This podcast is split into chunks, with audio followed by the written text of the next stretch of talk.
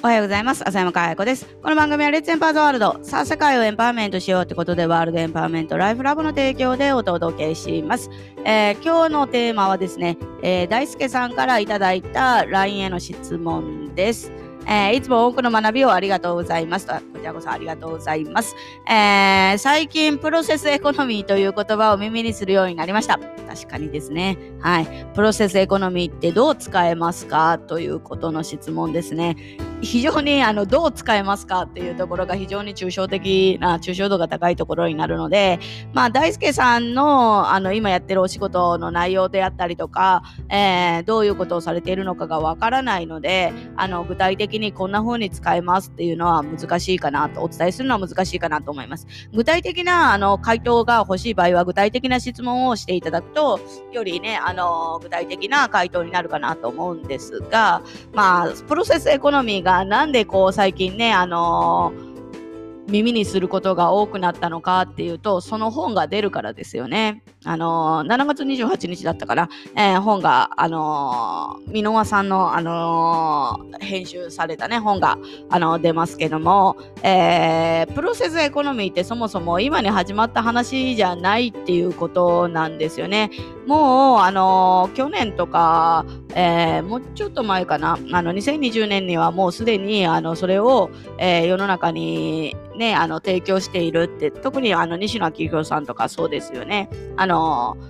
なんだろう自分が作業とかミーティングとかなんかやってるところを発信するとかそういうのがプロセスエコノミーですよね。うん、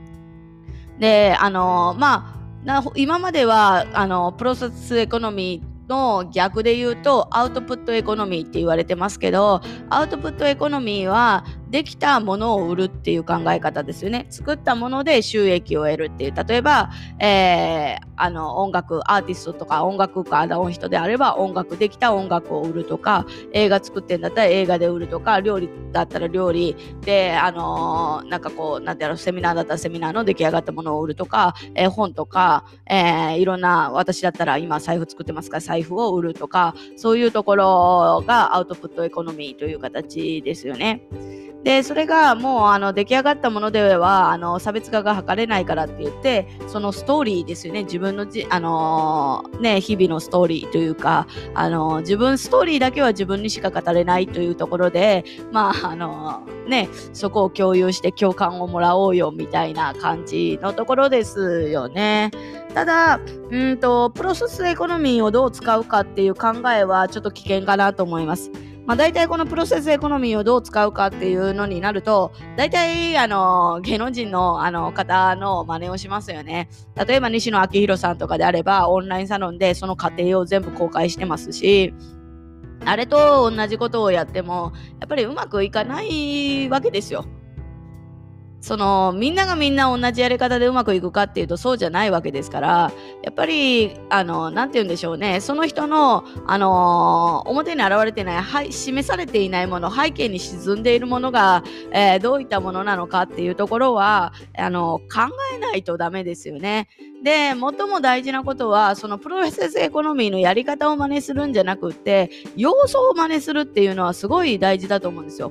で、それは何かっていうと、お客さんに共感を生んで生むっていうところ、お客さんを、まあ、あの、巻き込む、自分ごとにする、その商品が発売したことには、あの、これ、あの、参加型でね、自分もそれを、あの、作ってきたんだ、みたいな、そういうイメージですよね。だからもうそれが出た頃にはシェアしたくなる。ここに私たちが関わってたんだ。そのずっと過程を見てきたこの商品がやっと世の中に出るんだみたいな、そういうところをシェアしたくなるっていうのを、まあ言えば、えー、あの共、有してるっていうか狙ってるんですよね。だから、まあ簡単に言えば、お客さんと一緒に、あの、ものを作る、お客さんを、あの、どうやって巻き込んでいくか。あの、そういうところにフォーカスすればですね、あの、いいかなと思います。例えば、あの、私たちがよく、あの、ある私たちがよくっていうか、あるね、あの、マーケターさんの集まりで、あの、やったことっていうのは、あの、例えばね、DM とか発送するんだったらそこに、あの、手書きで一言添えようよとか、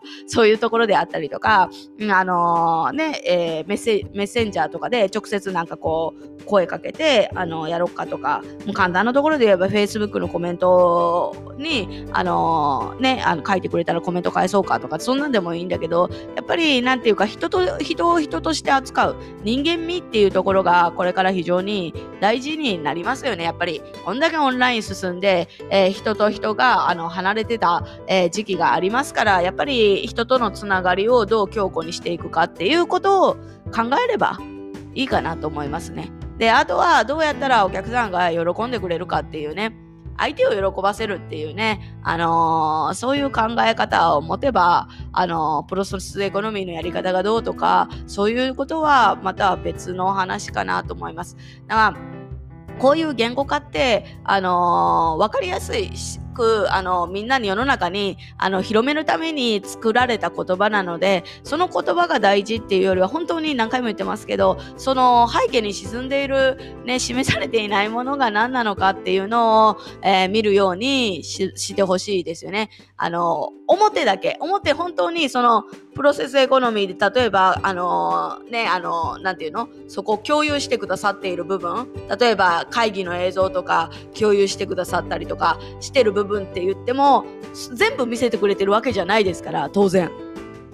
全部見せてるってそこで勘違いしちゃうとダメですよね。あの見せてもあの当たり障りのないところだけ見えてるだけですから本当に大事なところはたとえプロセスエコノミーとはいえあの出てないっていうね、はい、そういうところだけはちゃんと理解しといた方がいいかなと思います。